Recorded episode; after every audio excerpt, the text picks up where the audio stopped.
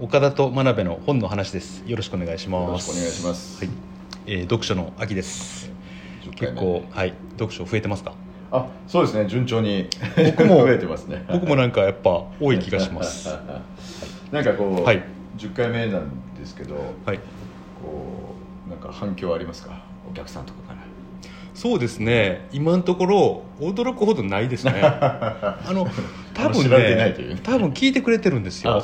だけど、はい。あのーこれ本が好きな人って、ええ。こう「いや聞いてるよ。あ。あれ読んだよ」みたいなあんまりこう言わないのかもしれない。なるほどなんか聞かれてる感じはなんとなくあるんですけどあんまり言われてないような気がして知知ってるよみたいな感じ、そうですねけどあのこれアーカイブされるんで、はいはい。あのまた遡って、はい。もしどっかの回で見つけてくれた人が遡って聞いてくれたら嬉しいなと思ってるんであそれはすけどね。そうですよね、はい。でも一応視聴回数とか、はい。あのフォロワー数みたいなのは見れるんですよね、見れますね、ええ。制作側だけがああのどうも見れるみたいで、ええ。それはまあ少しずつ増えて少しずつ増えていってますね。よかったです、はい。えー今日はですねあのさっきあの真鍋さんが、えー本を持ってきてくれた時に、ね。僕あの同じ本を手元に用意してたんで、たまたまそうですね、えー一緒でしたね。びっくりしたんですけどその本がですね、えー田中角栄著「日本列島改造論」という本でこれがまずですね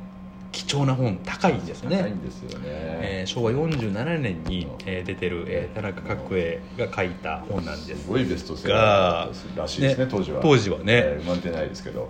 ああそっか。そうですね僕の生まれる昭和51年ぐらいですね。そう51年はいはい生まれる前ですけどもね。そうですね、えあのー僕もちょうど最近ですねその田中角栄のことを、えー書かれた本をいろんな角度から読むのが、あー読んでたんですけども、まあ、その中で絶対外せない一冊の本だったんですけどこれ真鍋さんはどれくらい前に読みました？そうですね。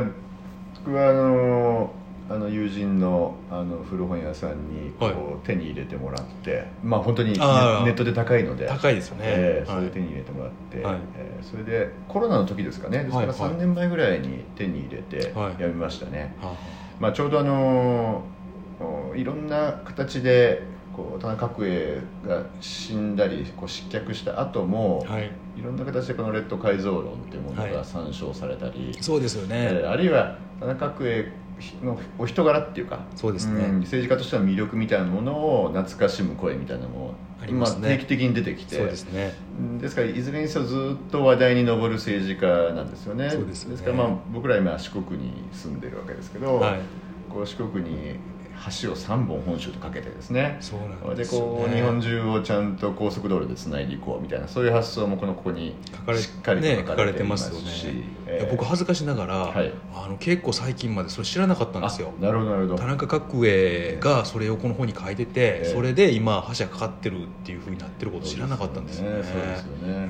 えでこう今太閤と呼ばれて、はい。あんまりこう、まあ、学歴とかない中でですね。えーしっかりとこうただあのやっぱ官僚のハートとかをしっかり掴んで、ね。えーこの「レトカイトロナ」ってもちろん一からねあの田中角栄が書いたわけではなくてしっかりこう官僚の知恵なんかもね、集めながらね。まあ、まとめ上げていくと、まあ、そそうういったこう人を動かす力みたいなリーダーシップ論みたいなテーマでもよく田中角栄って出てきますよね。そうですね。本当はだからその官僚とコミュニケーションを取る時も田中角栄みたいなこう、はい。立場だと、はい。なかなかこう関係がうまく構築できそうにないんですけど、そこをなんかグッとね掴む、ね。関係のなんかこう接し方があるんでしょうね、えーよくコンピューター付きブルドーザーみたいな、ええあだ名がねありましたね。で、まあ、コンピューターっていうのは本当に官僚のその人の、えー、と入省年次とか、こはいはいはい。うちゃんと逐一頭の中に覚えていてで誰と誰が同期でですね。そのこう霞が関の田中角栄は全然その知らない世界から政治に入ったんですけども、はいはい。霞が関の論理っていうのをしっかりと理解しながら人を動かすと。ですから、まあ、人間が何をおどどういうこう動機で動いているのかとか、はいはいはいあるいはどういうことを嫌がるのかとか、はい。はいまあ、そういったこう人間の表と裏というかをよく理解して人を動かしてた人なんじゃないかなと。そうですね。えわ、ーかります、ね、ですからその立花隆の田中角栄研究が出た後も はいはい。やっぱり新潟に行くと、はやっぱりこう大人気で。そうですよね。まあ、娘さんの真紀子さんまで大人気であると、はいはい。まあ、それぐらいこうその金銭スキャンダルはありつつもみんなに愛されるという不思議なそうですね。政治家だったなというふうには思いますよね。そうですね。あの僕はだからにあのその日本列島改造論と、はい。あと田中角栄研究全記録っていう、はい。えー立花隆さんが書いた、えー上下巻の、はい。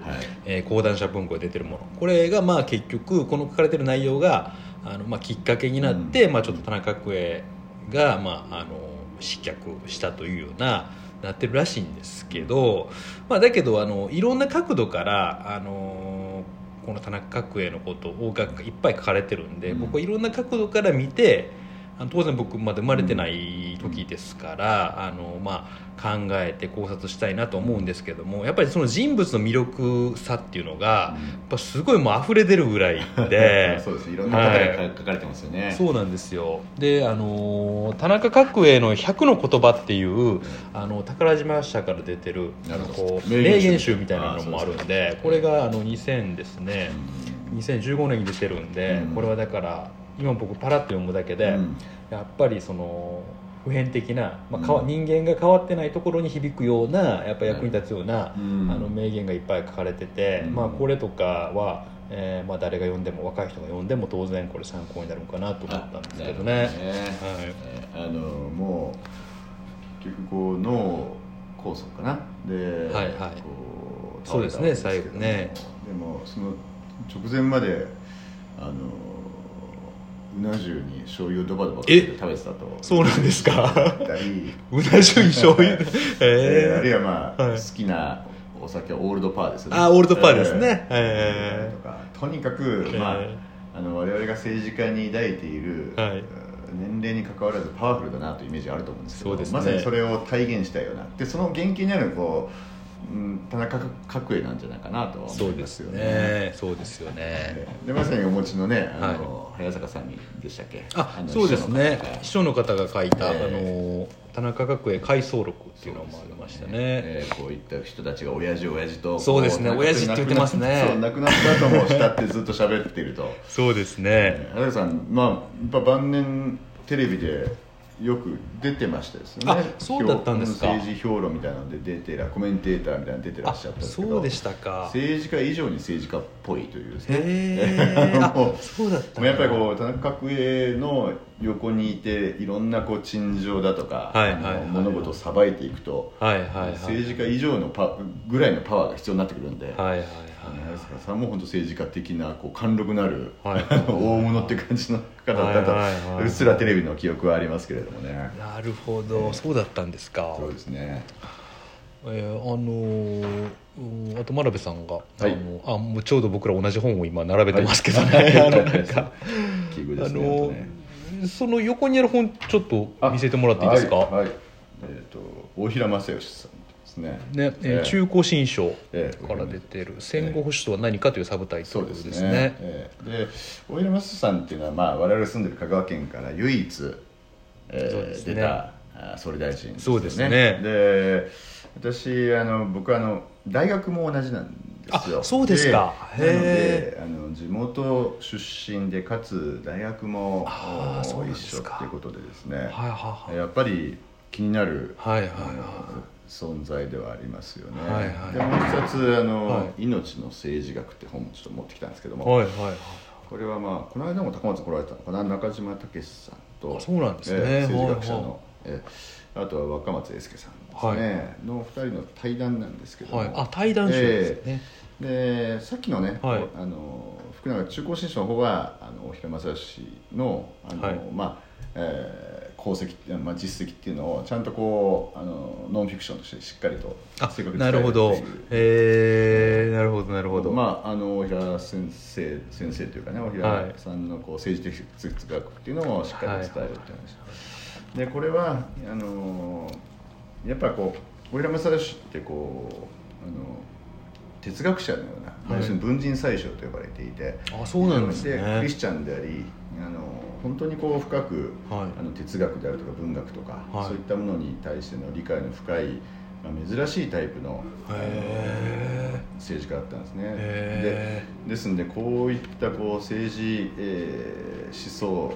の研究者っていうのがですね、はい。こうこの対談をこの中島さんと若松さんの対談だと、はい。まあ、いろんなリーダーがはい。どういう哲学でどういう言葉を持って人々と話をしてきたのかみたいなことを、はい。まさにそのコロナはの時にこう学ぶべきっていう話でですね、あの書いてるんですけども出てくる登場人物が聖武天皇とか。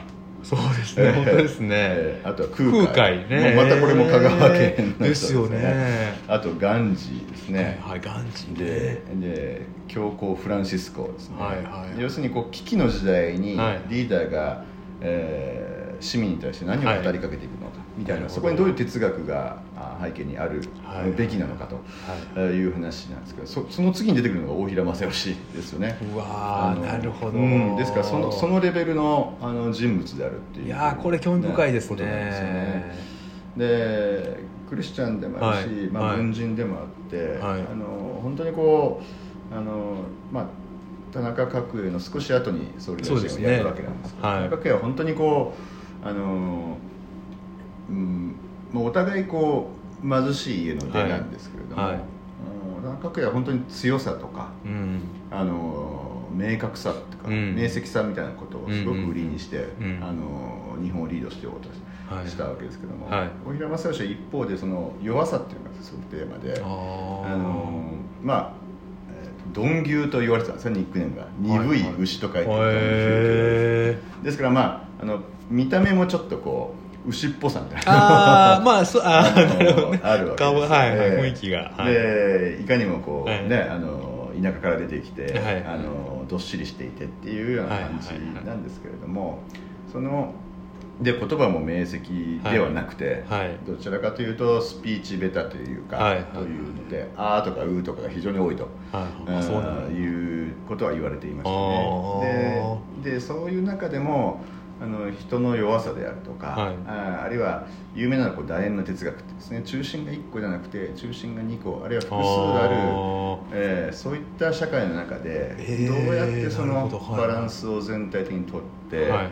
あの政策を実現していくかと、い。どうやって人と対話をしていくかみたいなことをすごく考えているわけですね。は、あ。まあ、だからこそその調整に苦労に苦労を重ねて、はい。あの現役で、はい。えーの亡くなってしまうというですね、はい。まあ、本当にこうストレスフルな時代にそしてまあ自民党の政政治派閥争いが本当に、はい。こう戦後一激しいぐらいの時代にあそうですよね。ストレスも半端なかったと思うんですけどでも今こうやって本当にこう、うん、戦後ですねあのの総理の中でもあの、まあ、亡くなって惜しまれているしそうですよね。あの本当にこうこういった哲学者が参照するような、はい。あのなんですかね、えー総理大臣としてですね、はい。はいえー地元のこう英雄かなというふうに思ってですね。そうですね観音寺の有明浜の横にねはい。大平正義記念館というのがあって。あそうなんですか、ええそこに行くと本当にへこうあのーなんでしょうね。あの大平正義さんの書斎がすごい再現されていたりとかあそうなんですか。持っていたあ行ってみます。本とかメモ帳みたいなのが、えー、あええそうですか、うん。行ってみます。はであのーまあその人の弱さい。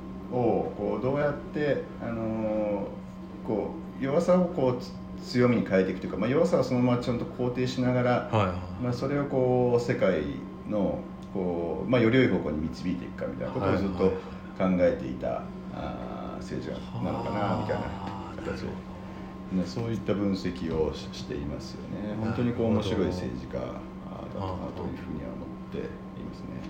ちょっと僕もじゃああの今田中角栄読んでたんで、ええ。ーこの後に、えー大平さんのこの本と新書とこの命の政治学、えーちょっと読んでみたいと思います。はい、そうですね。確かにね今リーダーどうあるべきかっていうのは、えー、と気になったり関心があったりうん。考えてる人多いですよね。そうですよね。いろんなリーダーがありますけど、うん。うんなんか、まあ、特にコロナの3年間で、ん。まあ、政治って何なのかとかあの、まあ、考える時間が増えたっていうのがあって、うん多くの人が考えたんだろうなというふうには思いますよね。そうですよね。